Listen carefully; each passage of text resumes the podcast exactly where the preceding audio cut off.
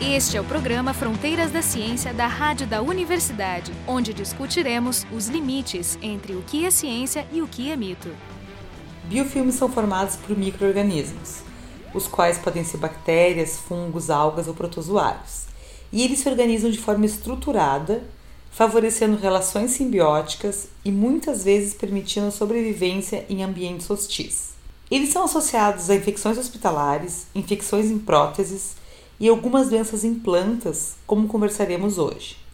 Mas qual é a dinâmica de formação dessas comunidades estruturadas a partir de organismos que não são tão complexos? Para conversar sobre isso, convidamos a professora Mônica Cota, que é professora do Departamento de Física da Unicamp, e o pessoal do programa sou eu, Carolina Brito, do Instituto de Física da URGS. Mônica, a tua área de especialidade não são biofilmes, mas é o que a gente chama na física de filmes finos. E eu gostaria de começar discutindo esse conceito. É, na verdade, filmes finos são como se fossem camadas compostas de poucos átomos. Em particular, eu trabalho com filmes finos semicondutores. Então, os filmes finos semicondutores são a base da nossa microeletrônica. Tudo que a gente tem, o celular, depende de estruturas que são feitas em que você controla a composição química, você deposita um conjunto de átomos em cima de um substrato, que às vezes é até mecanicamente só suporte, e você vai mudando a composição química e do, do, do, material à medida que esses átomos vão se empilhando uns sobre os outros, formando esse filme fino. Tá? qual é a vantagem de tu, de tu ter um filme fino e não, não um material espesso, digamos assim. Então, a composição química está associada às propriedades desse material. Tá? Então, eu posso, por exemplo, é, fazer, ter um material que, numa determinada composição ou uma, um arranjo de átomos, que a gente chama da fase cristalográfica, pode emitir luz ou não, o mesmo material. Então, dependendo, você tem um único material volumétrico, um, ou um filme mais espesso, você vai estar tá com aquela mesma propriedade o tempo todo. Se você uhum. usa um filme fino, você tem a capacidade, às vezes, de modular essa composição e modular a propriedade final. Quer dizer que, então, digamos, uma camada tem uma propriedade, duas camadas tem outra, três tem. É acima de várias e não é, muda mais. Você não muda tanto quando você muda o número de camadas. Muda um pouco, porque hoje a gente tem o que a gente chama de materiais bidimensionais, que são é, uma camada, basicamente, de um, uma composição e que tem propriedades super interessantes, estão sendo estudadas na literatura. Mas você pode modular a composição química, por exemplo, você faz três camadas de com uma composição, outras três com outra composição um pouco diferente, de tal forma que você muda as propriedades eletrônicas e cria o que a gente chama, por exemplo, de uma heterojunção. Uma junção de dois materiais, daí vem o hétero.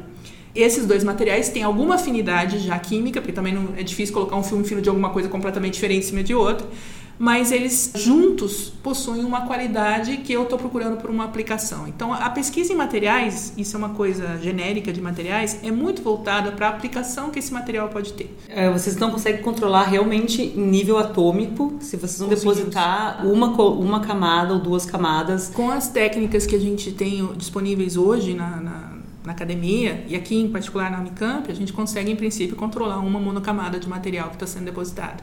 Inclusive, às vezes, monitorar isso durante a deposição.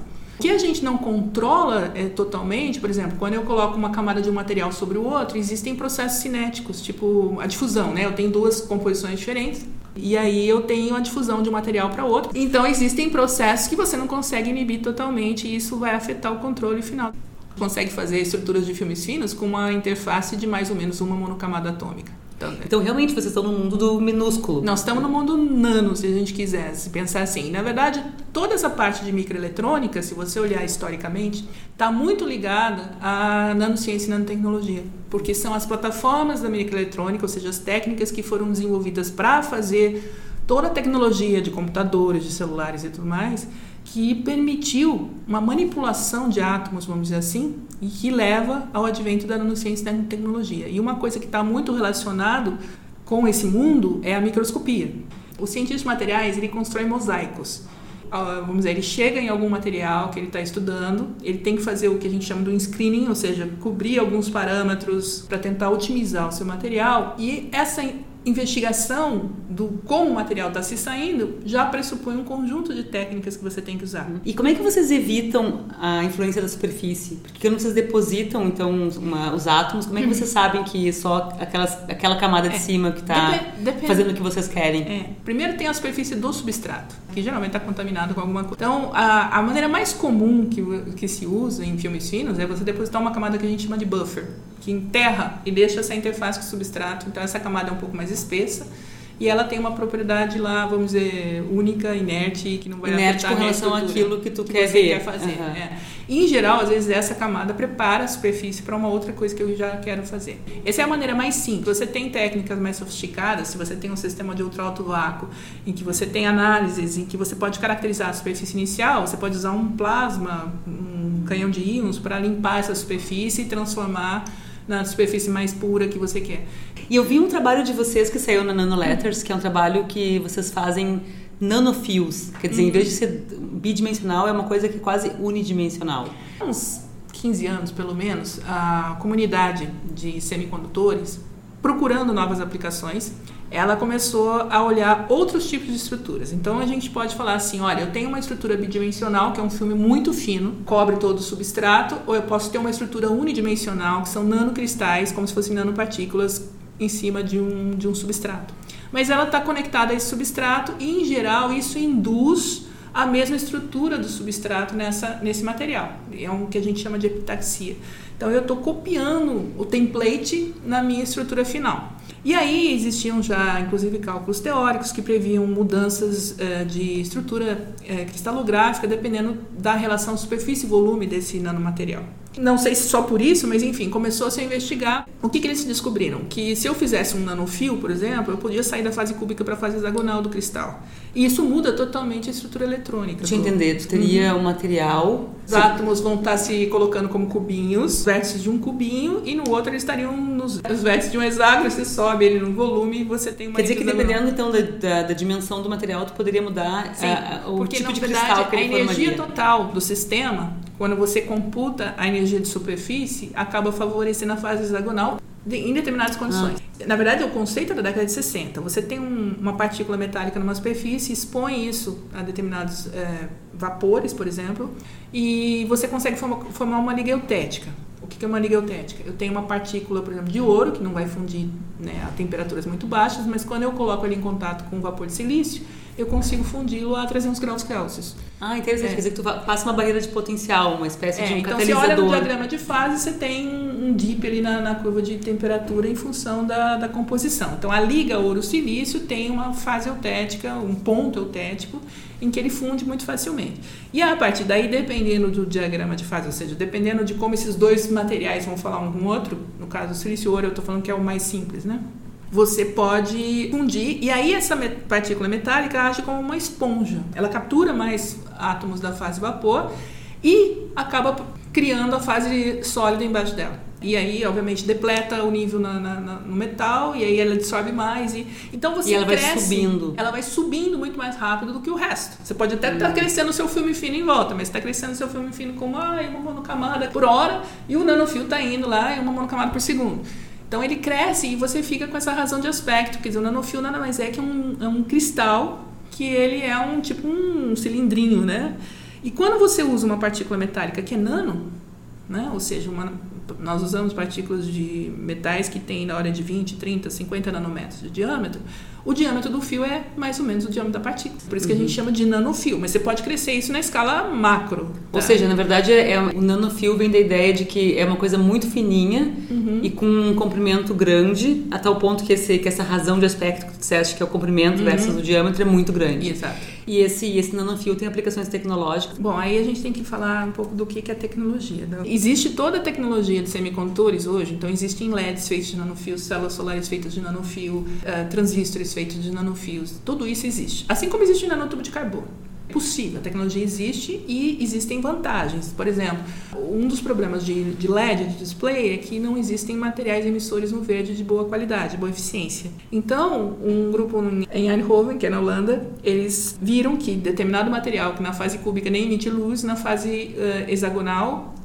que aparece no nanofio emite no verde. Então, então surgem propriedades que surgem propriedades que você talvez uhum. consiga suprir um nicho ou uma, uma demanda tecnológica. Mas de qualquer forma, quando a gente fala em tecnologia, existe a tecnologia comercial. Então, hoje, na tecnologia comercial, o silício ainda é imbatível. É por causa do preço? Por conta do preço, da disponibilidade, do fato de você ter todos os lugares em que você consegue processar silício muito facilmente. Você processa é, 8 polegadas de, de silício, de transistores. A arquitetura do, do i3, do i5 e do i7 é a mesma, porque ah, é, é, um, é o mesmo wafer.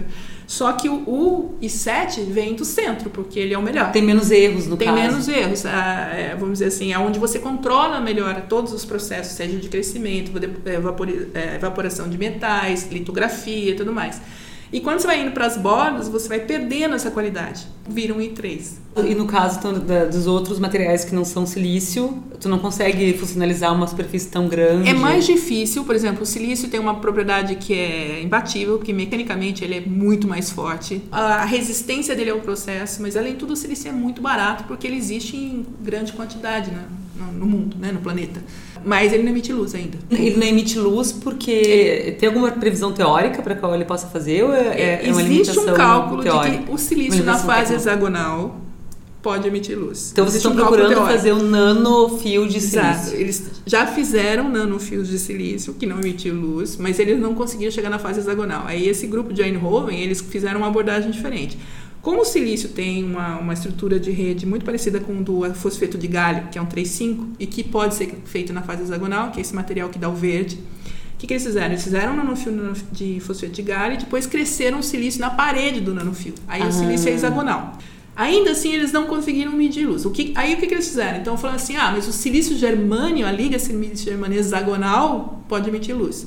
E agora eles conseguiram fazer o silício germânio hexagonal emitir luz. Mas o germânio não é tão barato quanto o silício. O germânio então, não é tão barato. Tá? Mas eu, eu, só voltando àquela questão da tecnologia, da tecnologia comercial, o que, que é? Aquela coisa que a gente vai achar no nosso dia a dia. E aí não é só a questão de tecnologia possível. Eu posso fazer todo um computador à base de 3.5 ou de nanotopo de carbono hoje. Nós temos tecnologia para isso. No entanto, ele vai custar muito caro. Então, assim, uma coisa é existir a tecnologia, existir a, a, possibilidade de fazer a prova de conceito, como a gente chama, Exato. e a outra coisa é a aplicação, que daí tem o é, mercado envolvido. O mercado é o mercado que, de, que vai determinar. Mônica, então eu gostaria de chegar agora um pouco mais no teu trabalho mais recente, que eu entendo que sejam filmes finos biológicos. O que é exatamente um biofilme? É um conceito biológico. A gente, como físicos, eu olho também como faço bem essa analogia. É um filme fino de bactérias. Mas o biofilme é uma estrutura é, bem mais complexa que os nossos filmes de materiais, né, ligas binárias, por exemplo, é onde uma bactéria, um microorganismo, né, mas vamos falar da bactéria que é o que a gente estuda, ela adere numa superfície e a primeira adesão dessa, célula, dessa célula ela é o que a gente chama reversível. Ou seja, ela pode aderir, soltar, aderir, soltar, aderir, soltar. Quando ela adere e gosta de onde ela está, e ninguém sabe muito bem por que, que ela gosta. Isso. É, inclusive como ela sente que ela está na superfície, isso ainda é, é, motivo de pesquisa. Tem uma mudança na, na, sinalização gênica dela, ela começa a fazer algo que ela não estava fazendo necessariamente, que é produzir uma matriz de essencialmente polissacarídeos. A literatura chama de EPS, é matriz é, extracellular polymeric substance, substância polimérica extracelular não é só polissacarídeo. É polissacarídeo com proteína, com lipídio, com DNA, com tudo que você puder imaginar. Então quer dizer que ela, ela sente uma superfície e começa a liberar uma substância que ela não liberaria que, que é, tipo, se ela estivesse tipo, livre, exato. Caso. Algumas bactérias até produzem livre, mas ela vai começar a expressar isso em uma quantidade maior. E essa substância forma uma cola. E aí a adesão passa a ser reversível. Ela não sai. É, ela não sai facilmente. E essa é a razão que a gente tem que escovar o dente uma vez por dia. Porque senão a bactéria gruda lá e a gente não consegue tirar depois, só com a, o palitinho lá no dente. Quer dizer que a gente tem biofilmes nos dentes. E então, mas uma vez que essas células aderem, uma, duas células, ela começa a se multiplicar, ela divide, dependendo da bactéria, divide em alguns minutos, né? E produzir esse material. Isso vai formando uma cápsula, não só na superfície, mas ela vai englobando a bactéria e a bactéria eventualmente se protege do sistema imune do hospedeiro.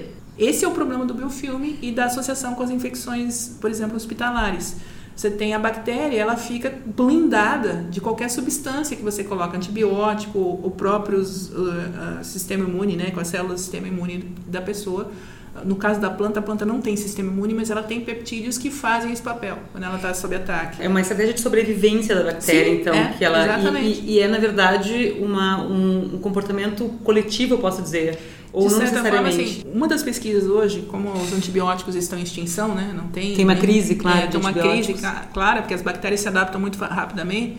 Eles estão procurando eh, interferir no que eles chamam do mecanismo de sinalização. Por quê? Eh, existe uma coisa chamada quorum sensing. A ideia é que elas liberam, elas têm receptores para algumas substâncias que elas mesmas fabricam, produzem, elas liberam isso no ambiente. Então, se não há uma, uma comunidade de bactérias num certo local, o que acontece? Isso aí difunde, vai embora e ela não, não percebe a substância no receptor dela. Se tem muitas bactérias numa mesma região e todas produzem essa molécula sinalizadora, obviamente aí o receptor é ativado e ela sabe, olha, tem um monte de gente aqui, vamos começar a fazer outra coisa. Então é uma maneira dela modular o que, que a célula está fazendo ao longo do ciclo de vida.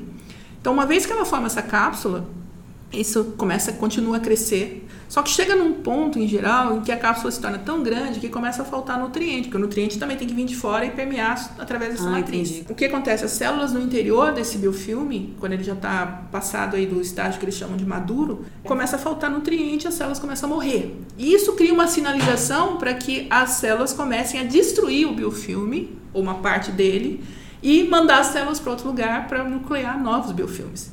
E esse trabalho que vocês fizeram com uma, com uma bactéria chamada Xylella fastidiosa, É uma bactéria, tem várias cepas diferentes, que é- ela só ataca a planta. Ela é endêmica na América, então, por exemplo, ela acaba com as culturas de uva na Califórnia, e aqui no, no Brasil, principalmente, ela ataca citros, então as espécies de laranja, e foi por isso que a Xylella acabou sendo é, escolhida como o primeiro fitopatógeno a ser, ter o genoma sequenciado lá no final da década de 90, com um investimento grande da FAPESP, porque o suco de laranja do mundo, grande parte vem do estado de São Paulo. Né? sim, então tinha uma, uma- Tinha um, um um peso estratégico exato. importante. E eu- não existe tratamento para essa infecção. O que eles fazem é cortar as árvores para evitar que a cigarrinha que faz a infecção de uma árvore para outra não, não tenha onde... Assim, porque essa bactéria também ela precisa de uma cigarra que, que, É, que ela- algumas bactérias ela. vão pelo vento, né? A Xylella ela precisa de um vetor que faz a transmissão de uma árvore para outra, de, um- de uma planta para outra. Então, o que aconteceu mais recentemente na Itália, que saiu inclusive na- nas revistas, principais revistas de ciência no mundo, artigos a respeito, houve uma cepa que invadiu as oliveiras no sul da Itália e eram árvores centenárias de famílias de agricultores e eles não queriam cortar as árvores e aí a infecção se espalhou e houve uma briga porque os agricultores acusavam os pesquisadores de ter trazido a bactéria. E na verdade DNA, a análise de DNA mostrou que era uma cepa de que vive na Costa Rica em plantas, plantas ornamentais. Então provavelmente alguma planta ornamental foi lá para. E os nossos colaboradores, que são pesquisadores do Instituto Agronômico de Campinas, apesar que eles ficam ali em Corderópolis, uma cidade perto aqui, eles trabalham já com Xylella há bastante tempo e estão em contato e tentando auxiliar o pessoal na Itália a tentar controlar a infecção. Mas ela realmente está se espalhando pela Europa agora. E o problema é esse, não existe. Quer dizer, obviamente você pode usar antibiótico para matar infecção, mas é, é um absurdo, porque hoje a gente tem a resistência aos antibióticos, está vindo principalmente do uso indiscriminado de antibióticos na agropecuária. Claro, mas, É. mas essa bactéria ela é sensível a algum antibiótico. Ela é sensível a antibióticos. Só que a questão é que não é economicamente viável colocar antibiótico na planta, porque você tem que colocar uma quantidade absurda. E isso traria uma contaminação ambiental que seria, acho que, um problema Claro, pior do que a bactéria. E a questão, que o, o que a Alessandra eh, Souza, que é a minha colaboradora lá no, centro, no Instituto Agronômico, no Centro de Citricultura, alguns anos atrás ela estava dando xarope para o filho dela com tosse. N-acetilcisteína. Ela olhou e falou assim: Puxa, será que isso aqui não serve para acabar com o biofilme? Qual foi a lógica que ela usou? A bactéria não é um problema para a planta. O problema é o biofilme da bactéria. Porque ele, ela se forma no xilema, nos vasos que levam nutrientes da raiz para cima. Se é uma laranjeira, ela fica com aquelas laranjas murchinhas, porque a água não chega. Então, dependendo da, da infestação, ela consegue produzir, mas os- as laranjas não têm suco. A planta não necessariamente morre. Na Itália ela está morrendo, porque a cepa é mais agressiva e estão matando realmente as oliveiras de sede. No caso dos citros, não necessariamente. Mas o, o, o impacto Claro, é o o impacto mesmo. porque- econômico é gigante. é, ela viu que existiam já alguns relatos esparsos na literatura do uso do, do, do que a gente chama de NAC, né, N-acetilcisteína. Ela fez os estudos com plantas, né? lá na- eles têm estufa, casa verde e tudo mais. Ela pega essa substância, que é uma substância barata, aprovada pelo FDA americano, que acho que é a legislação mais estrita que tem. e ela consegue complexar isso no adubo de forma economicamente viável. Então, enquanto você coloca o NAC lá, ele vai, ele não, ele não necessariamente mata a bactéria. Em grandes concentrações até mata, mas ele aparentemente impede a formação do biofilme. E aí os frutos, os frutos vêm normais. Perfeitamente. E veio com umas imagens de microscopia eletrônica. Como eu usava microscopia eletrônica também, ela queria assim mais discutir o que ela estava vendo, o que ela não estava entendendo. Aí ela me fez uma pergunta e eu falo que essa pergunta levou cinco anos para eu responder. Porque ela queria saber, ela tinha via que no final do ciclo de vida da bactéria, ou seja, quando aquela dispersão do biofilme acontece, ela via as bactérias em pé. Então quer dizer que ela já tinha tentado olhar por que, que era esse, esse biofilme. Sim, eles olham o tempo todo. Ela já tinha feito isso na microscopia eletrônica e a imagem que tu tinha era do processo já um pouco avançado. É, ela queria subsídios para tentar ver o que, que dava para fazer ou não com aquilo ali. E aí, eu, só que essa é a tônica da interação entre duas áreas completamente distintas. Eles começavam a analisar biofilmes com cinco dias de crescimento da bactéria. Por quê? A Xylella, o nome fastidiosa vem do fato que ela cresce lentamente. Então, enquanto uma E. coli se duplica em, sei lá, 6 minutos, que eu acho que é o tempo médio, a Xylella ela pode levar 6 a 24 horas, dependendo da condição. Então, ela assim, ela, ela é devagar. Ela é lenta com relação aos é. demais. E justamente por isso eles começavam a ver biofilmes com 5 dias. Assim, o menor tempo que eles olhavam era 3 dias. Porque eles olhavam com lupa no laboratório, certo? Então, ele precisava de um... De, uma um coisa bem macroscópica é. já. Uhum. E aí eu falei pra falei assim, olha, mas você tá olhando, não dá pra olhar antes, né? Quando tem algumas células, a gente tem essa capacidade. E foi aí que começou a surgir a interação. A gente também sugeriu de mudar o substrato, porque eles fazem tudo em vidro. Eu falei, mas a bactéria vive na planta, o que, que tem na planta? Celulose, lignina, a gente pode fazer filmes disso. Né? Aí volta nos filmes E, e aí vem, vem aquela ideia do substrato que para ti é, é, de base essencial. O problema foi que quando a gente começou a olhar a bactéria com assim, uma, duas, três células, a gente viu umas coisas e eu falava assim: quatro horas eu tenho célula na superfície, seis horas eu já tenho um cluster. Então, aquele começo eles não tinham informação é, que se tu consegue entender a dinâmica de como essas primeiras bactérias se colam na superfície, uhum. tu pode criar uma espécie de antibiótico, entre aspas, que seria um antibiótico que age na parte mecânica e não química dela. Por né? exemplo, seria uma das ideias. Então, o que a Gabriela fez foi o primeiro realmente aluno que né, a primeira tese que focou no problema foi tentar ver essa eh, diferenciação da relação do substrato com as primeiras células. Só que isso abriu tantas questões e a gente não estava entendendo e aí eu perguntava para os biólogos, eles nunca tinham visto. Por exemplo, eu via que a célula é um bastonete, a xilela. E eu via que um dos polos da célula era muito diferente do outro, em tudo que eu, a gente olhava. Muitas vezes. Eu sei que um polo é diferente porque, como ela se duplica, ela, ela se estica como uma salsicha e depois vem uma proteína que faz um clamp no meio em duas células. Então tem um polo novo e um polo velho, vamos dizer assim. Então a assimetria de polos até existe, mas a gente viu uma diferença muito grande que na literatura não era tratada. Havia um pesquisador alemão que falou comigo, eu falei, nossa, você faz um negócio exatamente do que eu quero, que ele fazia parte de funcionalização química de superfícies, né? Então, ele, ele era da físico-química e tinha um diploma, uma graduação em biologia. E o pessoal do Centro de Citricultura conseguiu colocar um, uma proteína fluorescente na xilela. Então, a xilela é uma bactéria selvagem, que é a que a gente estudava, eles não conseguiram fazer o que eles chamam as mutações knockout, ou seja, eles não conseguem interferir no, chile, no genoma dessa xilela diretamente, pegar o DNA dela, eles não conseguem ir lá e desativar um gene. Mas eles conseguem colocar um plasmídio, que é um DNA extra dentro da célula, e esse plasmídio é, ela, ele libera uma proteína que é altamente fluorescente, que é a GFP, aquela está nas águas vivas, que deu o prêmio Nobel de Química e tudo mais. Então, eles colocando isso, a minha capacidade de fazer microscopia de fluorescência aumenta pra caramba. E conseguimos uh, usar os microscópios também que são multiusuário do Instituto Nacional de Fotônica Aplicada à Biologia Celular. Nós ainda demos muita sorte, porque eles receberam um microscópio que tem detecção rápida, né, um confocal, mas ele faz um, a detecção dele é diferente, né? O confocal ele faz a varredura com laser, ele mede ponto a ponto. No nosso caso, não estava dando certo, porque a bactéria estava se mexendo. Então, como eu voltava no mesmo ponto para pegar o, a parte do meio da bactéria, não estava mais lá. Claro. Não estava lá. Quando chegou esse, o, o, professor Lenz, que é o responsável lá pelos microscópios, ele falou assim: é mais ou menos como você olhar uma pá de, de helicóptero girando, que você vê um borrão, ou você vê cada posição, né, com uma luz estroboscópica, você vê cada posição da pá. Então, essa era a diferença entre os dois microscópios, era a detecção. E aí nós pusemos a, a Chilela lá, e a gente já tinha uma hipótese que ela estava aderindo, por exemplo, pelo polo, por aquele polo que estava diferente, era porque esse polo era importante na adesão, e a gente achava que ela aderia em pé, mas a gente não conseguia ver no nosso. Aí nós fomos no, no confocal, não dava para ver. Aí fomos nesse outro novo confocal, que é o spinning disc. Aí ela apareceu bonitinha lá em pé e girando assim. Ela fixa um lado Ela e o outro um lado polo. ela, ela fica É, se mexendo. E, ela fica se mexendo. Então, quando a gente olhava no nosso microscópio, é justamente por isso. Eu vi um ponto no, no substrato e eu subi o foco eu vi um borrão.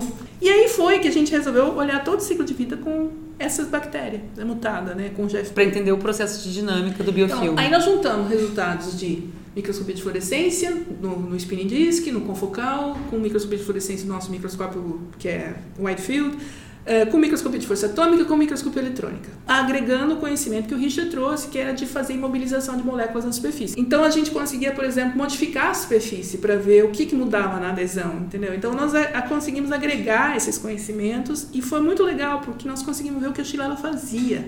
Então a gente conseguia ver o biofilme com resolução de células. Isso é muito maior do que tu estava acostumado, né? Assim, digamos quando... Nossa, é enorme, a bactéria é enorme. Claro, porque tu estava falando de, de, de camada atômica, agora tu tá com uma bactéria que é muito que é gigante É, a bactéria a tem.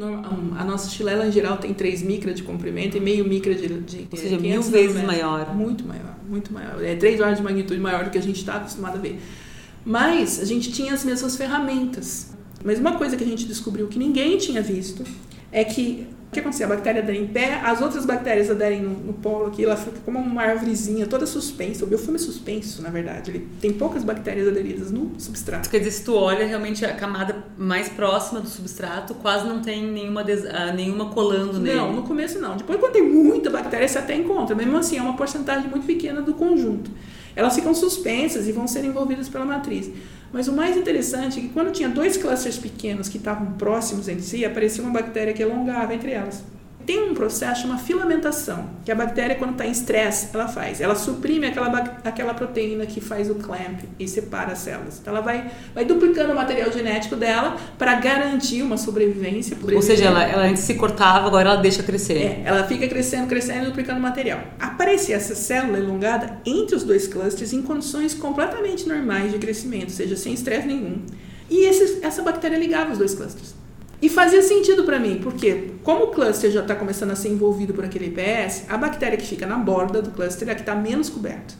E ela é a mais sensível, a antena sensível à sinalização química do outro cluster. Tem uma science do, do pessoal da Califórnia que eles analisam a vibrio cólera, a bactéria do cólera, mas é não patogênica. Tem um vídeo assim, lá no material suplementar da bactéria selvagem, tem dois clusters crescendo, assim, de repente aparece uma bactéria longa. Assim, eu falei, caramba, é igualzinho. Então quer dizer que essa filamentação é um processo aparentemente que acontece em outras Isso é uma coisa que é difícil em microbiologia, porque cada bactéria é como se fosse uma coisa, eles tratam como um ente isolado. Sim, a universalidade para um, para um Então- biólogo não é uma coisa importante, que nem para os físicos.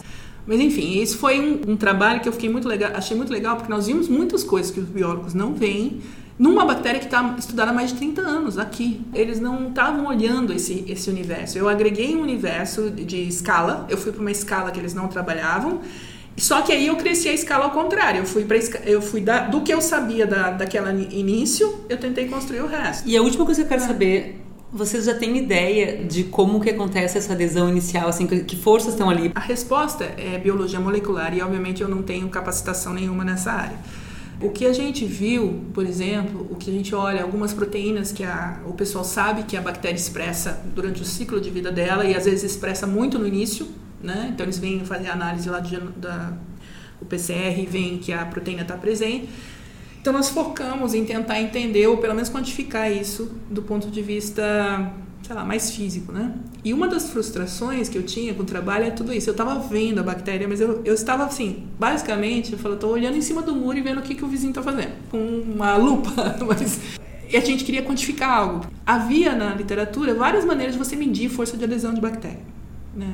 Micropipeta, até com RFM e tudo mais.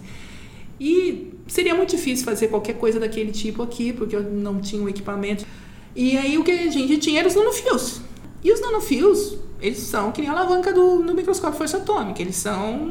Eu, eu costumo fazer analogia com vara de pescar. Você sabe que o peixe mordeu a isca porque você vê a vara, né, defletir. Então, existiam alguns artigos que faziam medidas de força de células humanas, que são 10 vezes maiores, pelo menos, que a bactéria, com nanofios. Eu falei, será que não dá para medir com nanofio? Aí fiz umas continhas. Olha, dá para medir força de nanonewton. Que nanonewton seria as primeiras forças de lesão da célula única, né? Então a gente começou, pegamos as amostras, começamos a fazer uns testes. Vimos que a bactéria respondia diferente aos nanofios do que no substrato plano do mesmo material. Começamos a fazer uma série de medidas de microscopia eletrônica e a gente via que a gente conseguia medir a deflexão do fio e com isso saber a força. E a força era maior nos polos. O programa de hoje foi sobre biofilmes e para conversar sobre isso eu entrevistei a professora Mônica Cota, que é professora do Departamento de Física da Unicamp.